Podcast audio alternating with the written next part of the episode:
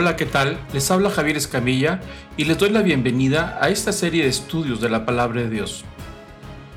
El día de hoy estudiaremos el capítulo número 2 de la carta del apóstol Pablo a los colosenses. En este capítulo, el apóstol Pablo expresa su gran preocupación por los recién convertidos cristianos en la ciudad de Colosas. Les advierte que tengan cuidado de los tres enemigos que pueden debilitar su fe. Las vanas filosofías, el misticismo religioso y el legalismo.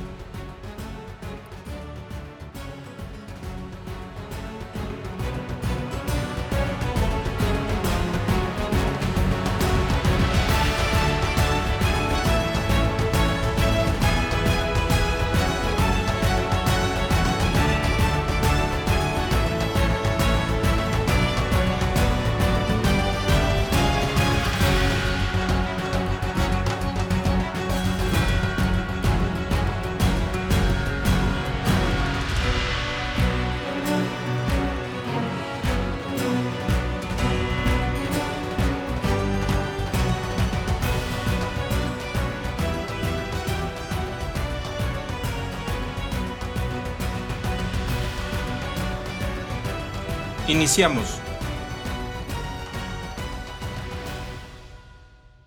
Que nadie los engañe con vanas filosofías.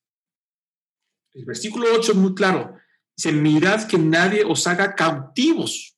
Es decir, cuídense de no caer en ser presa de ideas extrañas y filosóficas. Algo interesante es que tanto la filosofía como la religión tratan de explicar. La filosofía da respuestas a los cuestionamientos que se hace el ser humano. El cristianismo también da respuestas a los cuestionamientos que se hace el ser humano. Pero el origen de esas respuestas es distinto. Uno es resultado del razonamiento del ser humano, es decir, tiene inteligencia el ser humano, tiene un talento para observar, analizar, sintetizar, concluir y va formando toda una estructura de ideas. Los griegos eran su deporte nacional, era el pensamiento, es decir, la filosofía. Desde los siglos anteriores a Jesucristo, tres, cuatro siglos, ya había grandes pensadores como Sócrates, Platón, establecieron las ideas básicas, eh, inclusive de las religiones mistéricas de los primeros siglos. Ellos establecen esas ideas y esas ideas se van desarrollando con nuevas filosofías, nuevos movimientos, y son opciones para la vida del cristiano. Para los tiempos del apóstol Pablo del primer siglo, cuando escriben esta carta, había un sinnúmero de filosofías que era una propuesta para la gente para vivir de acuerdo a esos principios filosóficos, aparte de las religiones que existían. Entonces el apóstol Pablo dice, tengan mucho cuidado con las ideas, porque son, ah, muchas veces son tramposas y los va a hacer cautivos. Algo interesante que pasa con la filosofía es que a veces a las personas nos gusta razonar, nos gusta entender y comprender cómo funcionan las cosas. Y cuando una filosofía es muy atractiva y presenta una propuesta muy clara y con mucho sentido, nos cautiva y nos atrapa. Por eso dice el apóstol Pablo, tengan mucho cuidado de que ninguno, nadie los haga esclavos de las ideas los esclaviza, los va a atrapar por medio de filosofías y vanas sutilezas. Cuando dice vanas sutilezas, se está refiriendo a que es algo hueco. Por fuera se oye bien, se siente bien, tiene sentido la propuesta, pero en el interior está hueco, por eso se llama vano. ¿Se acuerdan cuando a veces decíamos, cuando íbamos a, a buscar las nueces a los árboles, y por fuera la nuez se veía muy bien y al momento de abrirla estaba ya toda seca. ¿Qué decíamos? La nuez está vana. ¿Qué quiere decir? Que no tiene nada por dentro. Pero por fuera se ve muy bien. Cualquiera puede caer en la trampa, pero está vano, sorpresa. Como cuando dice Forrest Gump en aquella película, dice que su mamá le decía que la vida era como una caja de chocolates. Nunca sabes lo que te va a tocar. Bueno, por fuera se ve muy dulce, pero por dentro no sabes. Bueno, este es exactamente igual lo que dice el apóstol Pablo. Dijo, hay filosofías, son vanas sutilezas, son tan despacito, es tan sutil que nos va envolviendo poco a poco y nos va enredando y quedamos atrapados, pero por dentro no tiene nada, pero por fuera es muy atractivo. Y dice que estas vanas sutilezas están fabricadas o estructuradas según la tradición de los hombres, es decir, son resultado del razonamiento del ser humano. El ser humano, más los griegos, que donde nace la filosofía, desarrollaron ideas muy profundas acerca del ser humano, acerca de las divinidades, acerca del cosmos, acerca de todo. Desarrollaron una estructura muy fuerte, pero está basado en sus propias observaciones. Es decir, es resultado de lo mismo. Y dice el apóstol Pablo, la propuesta de Dios a través de Jesucristo no es resultado del hombre, es una propuesta divina que se le presenta al ser humano y tiene la opción de escogerla o rechazarla. Pero la filosofía es resultado del razonamiento del hombre. El problema con los seres humanos es que nosotros creemos lo que pensamos y después rechazamos lo que creemos. Somos cambiantes. Por eso en estos momentos, en nuestra generación, hay ideas que hace décadas se rechazaban y ahora se aplauden y se aceptan. Y dentro de 20, 30 años se van a rechazar las mismas ideas que ahora aplaudimos, las vamos a rechazar. Los seres humanos somos cambiantes. Es decir, creemos lo que entendemos y si no lo entiendo, entonces no lo creo. Entonces, dice el apóstol Pablo que no es posible que basemos nuestra vida sobre un sistema humano que es cambiante y que depende de la comprensión del ser humano y que depende de las emociones del ser humano. Y como somos tan cambiantes, lo siento, lo acepto, ya no lo siento, ya no lo acepto. El apóstol Pablo dice que el ser humano necesita un código que regule su vida y que no dependa necesariamente de su razonamiento, sino que el origen de este código que regule nuestra vida venga directamente del trono de Dios, que se genera desde afuera y es presentado hacia nosotros. Por eso dice el apóstol Pablo, tengan mucho cuidado que su fe, que ha sido cimentada en Jesucristo, en la riqueza del conocimiento de Él, que viene desde afuera, no venga a ser contaminado por las propuestas que algunos son muy sutiles, que algunas son muy atractivas, tradiciones de hombres, dice el versículo 8, conforme a los principios elementales del mundo. Es decir, esto es resultado, la filosofía es resultado de los principios del razonamiento de los seres humanos, pero no según Cristo. Entonces tenemos dos caminos. El camino de una propuesta de Dios, del conocimiento de Dios para que nos dice cómo funcionamos mejor, que es un camino con una propuesta que no se genera en este mundo, sino que viene directamente de Dios, y tenemos el camino que es resultado del razonamiento humano. ¿Cuál vamos a escoger? Entonces dice el apóstol Pablo, si tú tienes una fe en Cristo, cuídala. Cuídala mucho. ¿Por qué? Porque te puedes enredar, no caigas en la trampa. Por eso dice el versículo 8 al inicio, tengan cuidado, que nadie los cautive por medio de ideas atractivas, pero enredosas.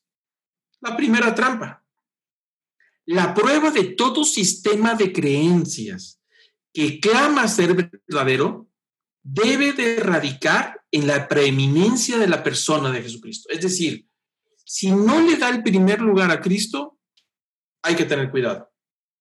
Cualquier sistema religioso, el que sea, que se diga que está basado en Dios, si no le da el primer lugar a Cristo, por eso dice el apóstol Pablo que acabamos de leer los versículos anteriores, que la verdadera riqueza del conocimiento radica en la persona de Jesús. Ahí están escondidos los tesoros de la riqueza.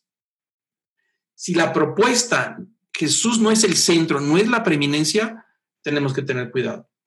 Lo podemos escuchar y tendrá algunas cosas buenas, no lo dudo, pero son inútiles, como decía el apóstol Pablo, lo va a decir más adelante, son inútiles con respecto a la salvación. El mismo Colosenses, en el capítulo 1, versículo 17, el apóstol Pablo está diciendo esta gran verdad eh, que acabo de decir.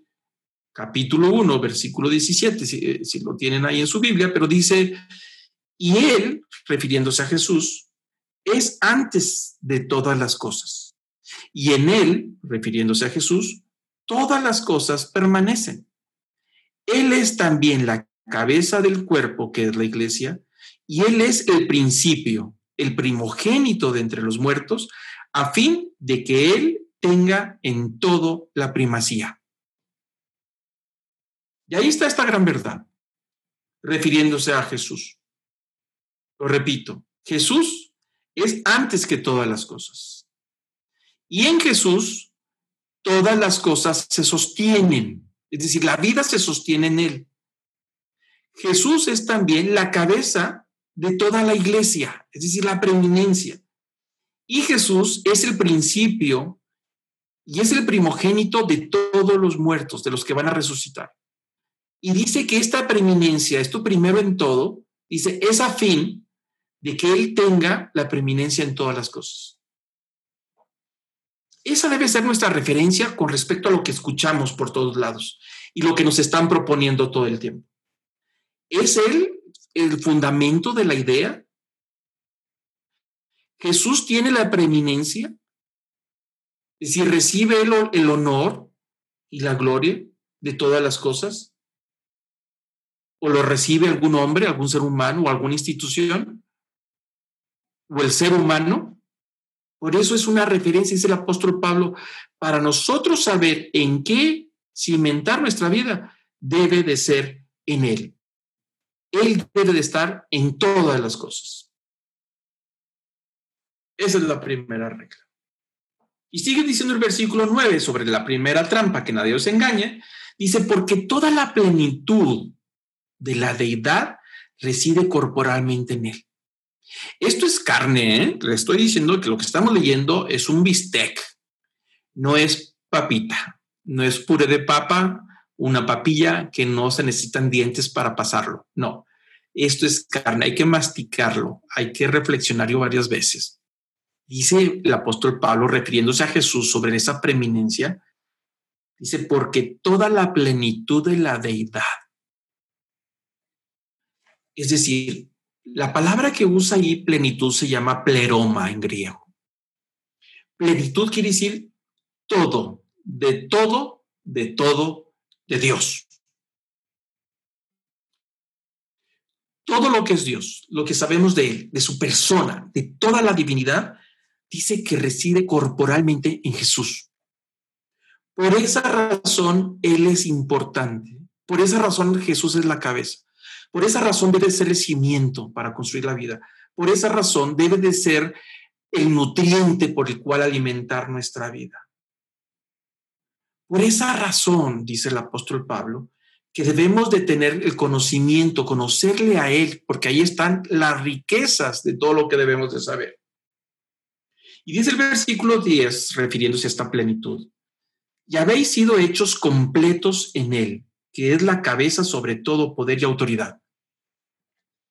La palabra subraya, si tiene su Biblia en su mano, subraya la palabra hechos completos en Él, es decir, hechos completos en Jesús. ¿Qué quiere decir? No nos falta nada. No tenemos necesidad de andar curioseando y rascándole por algún sistema extraño novedoso que venga, que cada tantos años vienen propuestas nuevas de las energías y las religiones y ahora con esta religión hindú y ahora con esto. Dice, no, no, no, no, no. El que está cimentado en Cristo no le hace falta nada. Todo lo que necesitamos radica totalmente en Jesús. Por eso dice, en Él habéis sido completos, estamos completos en Él. Cuando andamos rascándole por otros lados, tratando de encontrar profundidades del cristianismo, profundidades de Jesús, y que si Jesús vivió y murió en Cachemira, y entonces Jesús trae una enseñanza que nadie conoce nada más, algunas religiones hindús saben esa enseñanza verdadera de Jesús, andamos buscando, pues como dicen por ahí, buscándole tres pies al gato, es decir, no se puede. Lo que está en la persona de Jesús es suficiente para nosotros lo que necesitamos saber y entender, que necesitamos primero conocerle a Él, su enseñanza, conocer el Espíritu Santo, con todo lo que Él ha dicho y hecho, y entonces estaremos listos para seguir rascándole por otro lado, pero necesitamos primero conocerle a Él. Pero dice el apóstol Pablo, estamos completos en Jesús, porque Él es la cabeza de todo poder y autoridad. ¿Se acuerdan que estudiamos el tema poder y autoridad? Lo estudiamos, lo repetimos muchas veces en las clases pasadas. El poder y la autoridad que nosotros necesitamos. Bueno, Él es la cabeza. Es Jesús el que da la autoridad y es Jesús el que da el poder. Ningún ser humano, ninguna persona, por más loable y reconocida y que merece el aplauso y los méritos por su vida impecable, no es la cabeza de nuestra autoridad, no es nuestra autoridad. Dice Jesús es la cabeza, la que da la autoridad y la que da el poder que nos hace falta para vivir cristianamente. Los milagros vienen de Él. El versículo 11 dice, en Él, refiriéndose a Jesús, también fuiste circuncidados con una circuncisión no hecha por manos al quitar del cuerpo la carne mediante la circuncisión en Cristo, habiendo sido sepultados con Él en el bautismo, en el cual también habéis resucitado con Él por la fe, en la acción del poder de Dios que resucitó de entre los muertos. Dice el apóstol Pablo que nuestra nueva vida en Cristo es totalmente en Él. Y cuando dice que hemos sido circuncidados espiritualmente, hemos entrado a un pacto con Cristo. Todo cristiano, toda persona que se dice hijo de Dios tiene que tener muy claro que vive una relación con Dios, con Cristo, a través de un pacto, de la misma manera que es un pacto matrimonial. La relación con Dios está basada en un pacto por eso dice aquí, el toca el tema de la circuncisión, pero es una circuncisión espiritual, porque la circuncisión era la señal para el judío de entrar al pacto con Dios. Hablaremos un poco de esto cuando entremos al tema de las bendiciones. Las bendiciones que vamos a estudiar, que son hermosísimas, son para los que están bajo el pacto. Eso lo vamos a ver después. Bueno, dice aquí que nosotros hemos sido circuncidados espiritualmente y hemos sido sepultados, es decir, en el bautismo a una muerte. La, vida anterior que teníamos se queda atrás. El bautismo es un asunto de inmersión, así es como se hacía. La persona entraba al agua y lo sepultaban, cubierto totalmente de agua y luego salía. A eso se refiere sepultados en el bautismo. Y al momento de resucitar es como si estuviera muerto a su antigua vida y al momento que sale del agua sale a una resurrección, a una nueva vida espiritual y se quedó el antiguo hombre, se queda atrás, allá que se lo lleve el agua. El momento que sale, sale un nuevo hombre. Eso es lo que quiere decir el apóstol Pablo, que nosotros tenemos que entrar en conciencia que si somos hijos de Dios, hemos dejado atrás la vida antigua en la que nos movíamos. Nosotros no podemos disfrutar de Dios y ser bendecido por Dios a menos que tengamos una relación con Él basada en un pacto a través de Jesucristo y de conocerle a Él.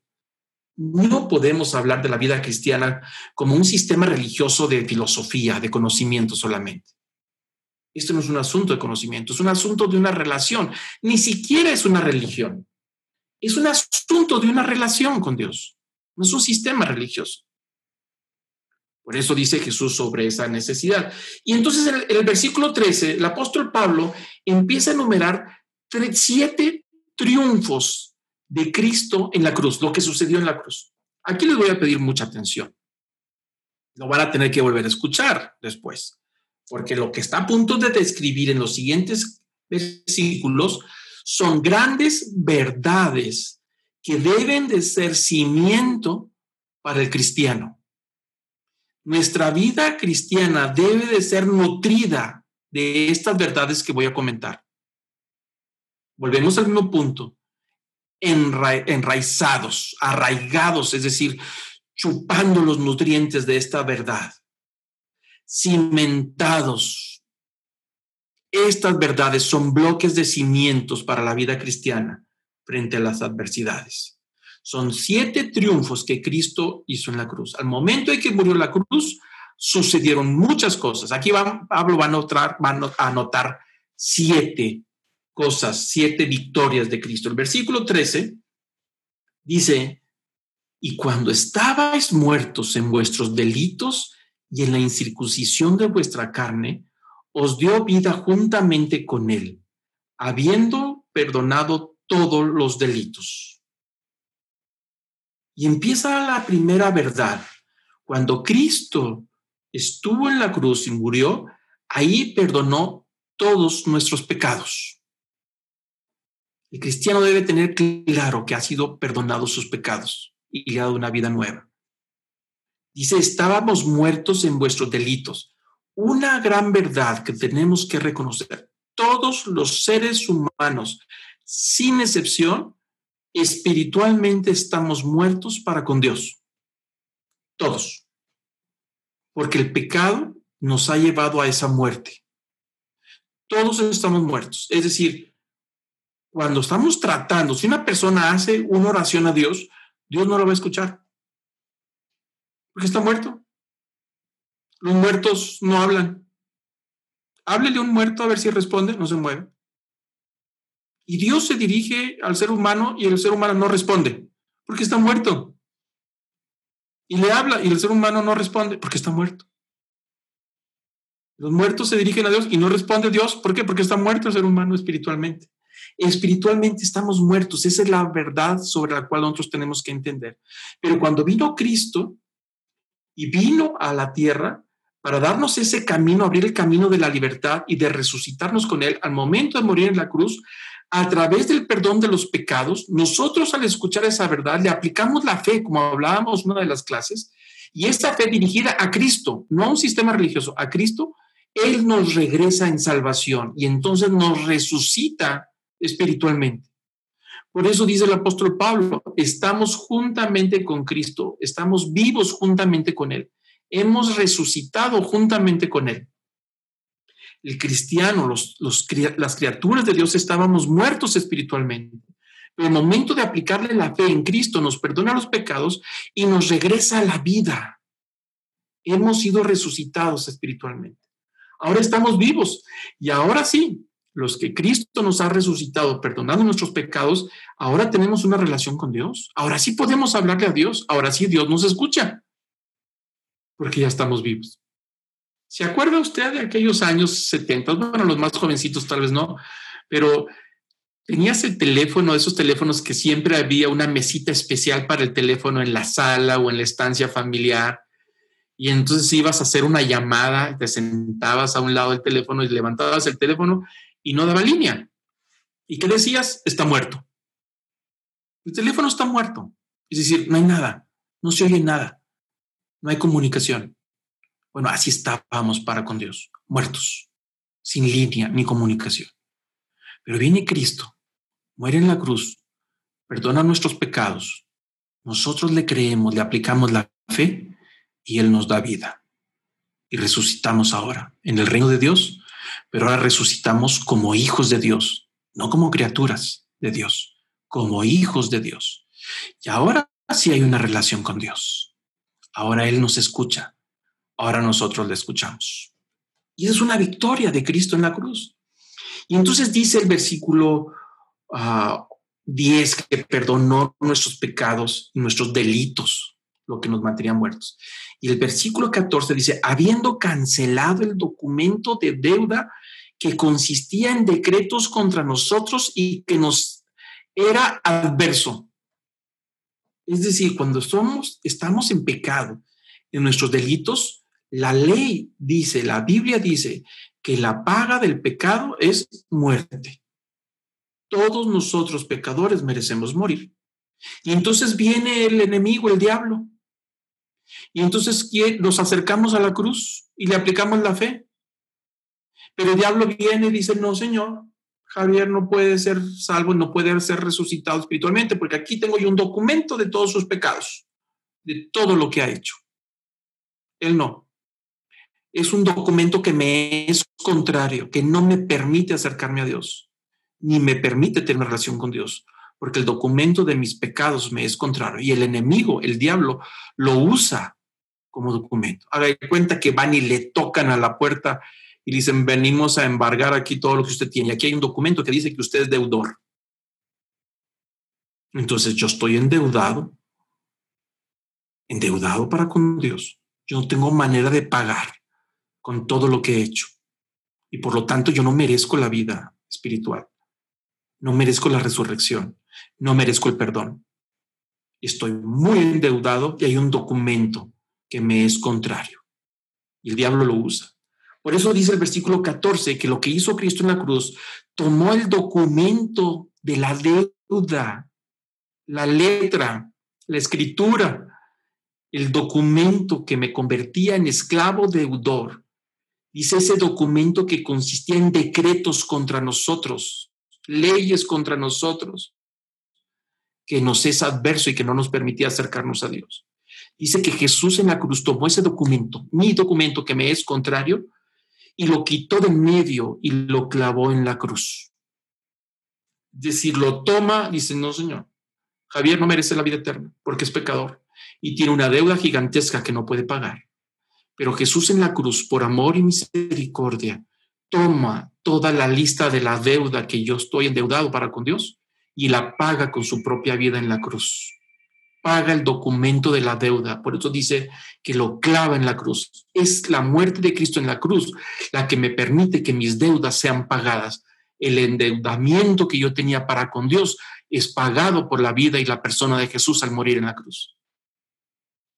Por eso dice esa gran verdad, que Él canceló ese documento de deuda que me era contrario, que me declaraba culpable, que no me permitía acercarme a Dios, lo toma en la cruz y lo clava en la cruz cuando Él está crucificado.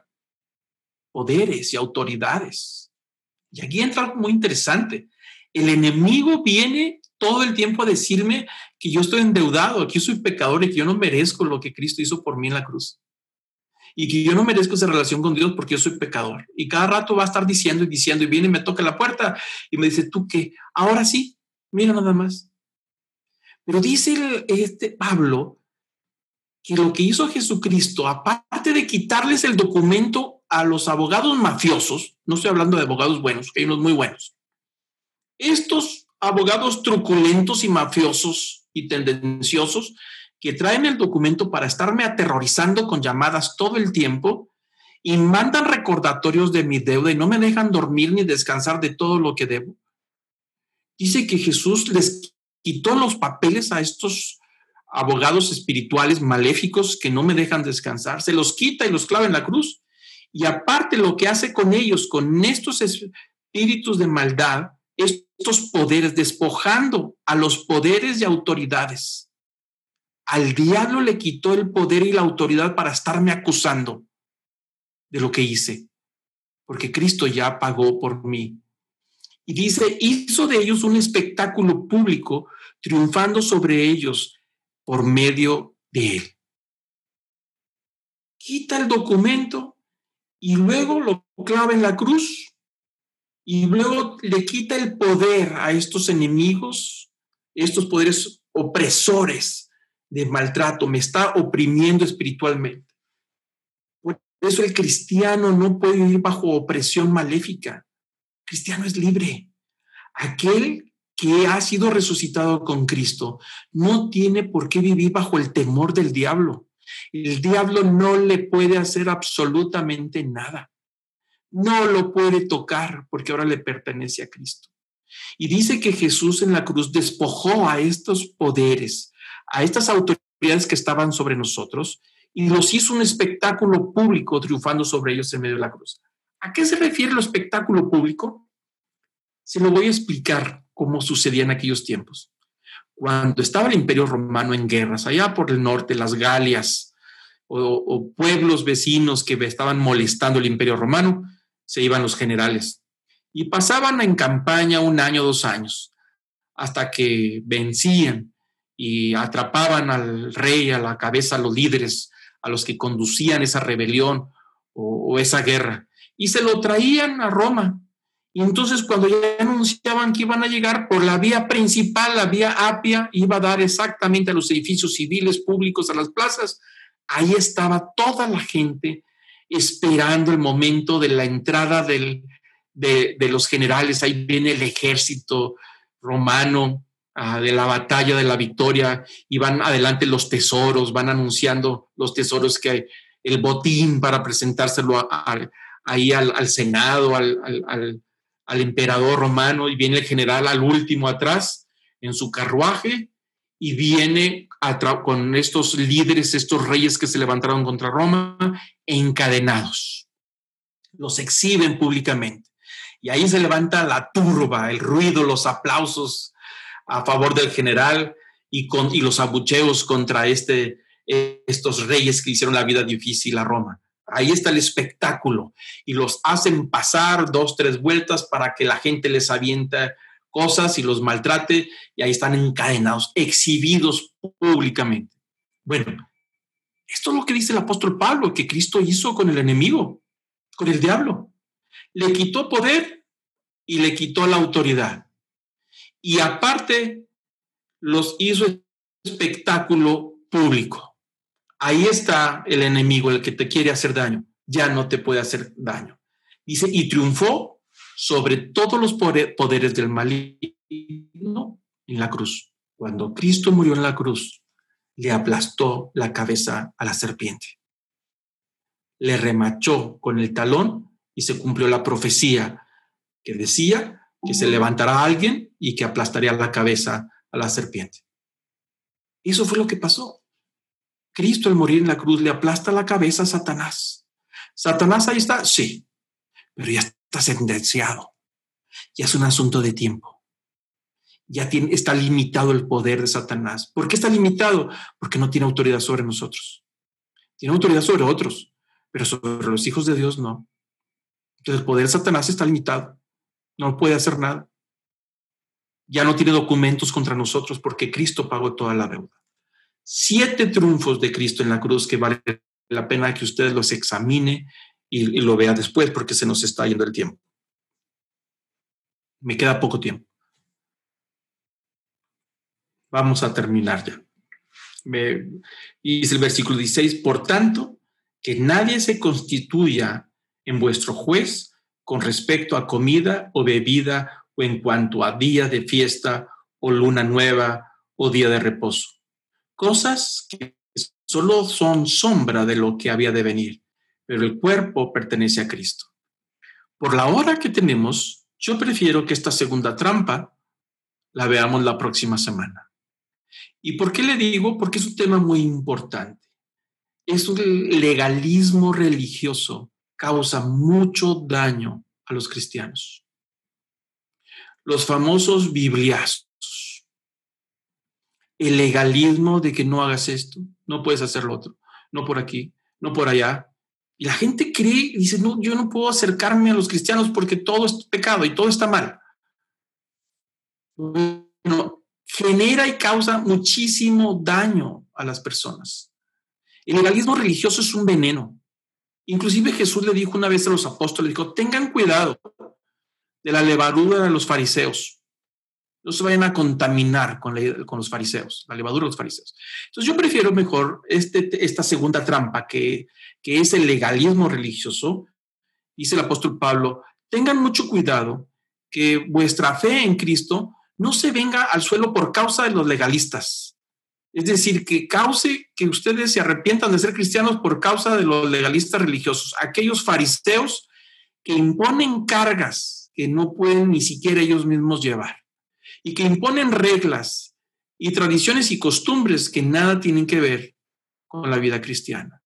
Y llega un momento en que la vida cristiana se vuelve tan pesada que nadie la quiere llevar, con pesos innecesarios cargas innecesarias que vienen a destruir la fe.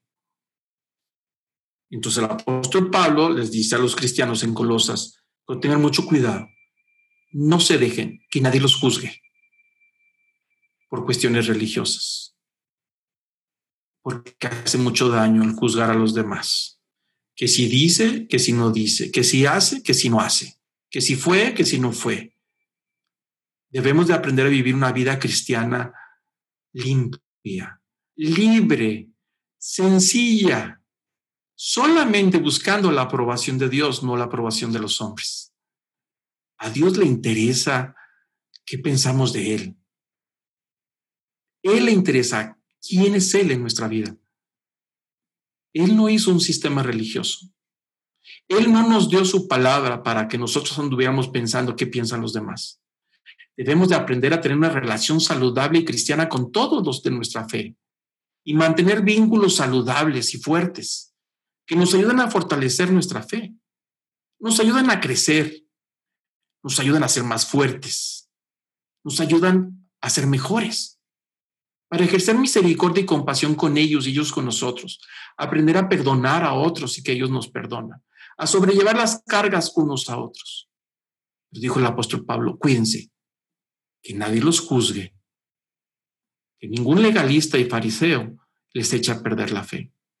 Por eso prefiero que no quede duda, porque creo que muchos viven bajo el yugo del legalismo y viven bajo el yugo de la opresión de otros líderes que no los dejan vivir y que su fe es maltratada y llega a, tener una vida cristiana con una carga difícil de vivir y han perdido el gozo y la alegría de ser hijos de Dios por causa del peso de la religión. Entonces yo les voy a pedir ahora que cerremos nuestros ojos Inclinemos nuestro rostro ahí donde estamos para terminar y pedir la bendición de Dios. Padre Señor, te damos gracias. Gracias Señor por esta palabra que nos has dado el día de hoy. Yo quiero pedirte Señor que tu Espíritu Santo nos pueda permitir vivir una vida cristiana auténtica, de vivir una vida cristiana, Señor, sencilla pero poderosa en ti. Padre, igual que el apóstol Pablo, así pido para nosotros los que estamos aquí en este grupo, que nos enseñes, Señor, a poder librarnos de las trampas de las ideas equivocadas, atractivas y dóciles, sutiles que nos envuelven y que flaquean nuestra fe, la debilitan, la trastocan que podamos, Señor, aprender a cimentar nuestra fe en Cristo, que Él es el camino para vivir, sobre sus verdades, y que podamos entender que en Él estamos completos y que no nos falta nada, que todo lo que nos hace falta para la vida cristiana está en Él, porque Él es la cabeza de toda autoridad y de todo poder. De ese poder que nos has dado, Señor, está en Cristo. Y la autoridad está en Él. Padre, que podamos vivir esa vida cristiana sencilla pero poderosa en el Espíritu. Que podamos librarnos de esas trampas. Que podamos cimentar la vida en Él. Que cada día podamos ser auténticos, mejores hijos de Dios. Y aprendamos a no juzgar a los demás. Pero que podamos aprender a perdonar y a ser perdonados. Señor, estas verdades son claras. Tú moriste en la cruz. Era impagable mi deuda mis ofensas eran tantas que no había manera de que yo pudiera cubrir la deuda. Y el enemigo tenía ese documento contra mí. No me dejaba en paz. No podía dormir. Pero tu amor y tu misericordia han sido tan grandes que moriste en la cruz para perdonar mis pecados, para quitarle, Señor, esa deuda del medio que no me dejaba acercarme y clavarla en la cruz para darme una vida nueva. Padre, gracias por esa obra. Que pueda vivir esa vida nueva en ti. Y que cada vez que venga el enemigo, que tiene una autoridad limitada y poder limitado sobre nosotros, porque ya no tiene autoridad sobre nosotros, ni tiene poder sobre nosotros, que cada vez que venga a tisogarnos, a molestarnos, que podamos recordarle que toda nuestra deuda ha sido perdonada en Cristo Jesús y que ya no tiene parte ni suerte en nuestra vida, porque ahora te pertenecemos. Somos libres, libres de seguirte a ti, de vivir, Señor, como tú dijiste que deberíamos de vivir.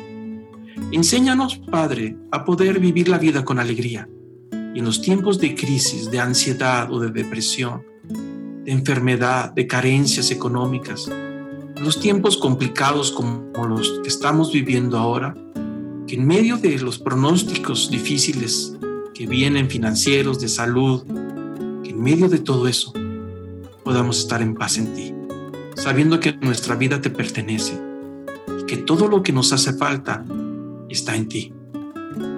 Gracias Señor por la vida que nos has dado y que podamos Señor honrarte que tú eres la cabeza, que tú eres toda autoridad de dominio y que podamos reconocerte en todos nuestros caminos.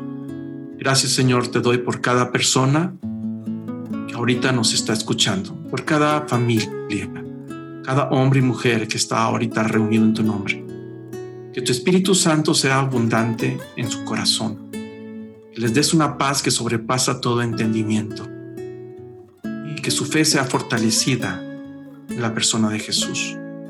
Te pido que tu Espíritu Santo les dé dirección y rumbo de las decisiones que tengan que tomar. Y que en estos tiempos de crisis, la provisión de su trabajo sea fortalecida por fe, en que no faltará nada a aquellos que le buscan y le sirven. Padre, te pido que los bendigas y los prosperes, que guardes su salud y que todos tus temores sean echados fuera en el nombre de Jesús, y que la paz que sobrepasa todo entendimiento gobierne sus pensamientos y sus corazones para gloria y honra del nombre de Cristo Jesús. Amén.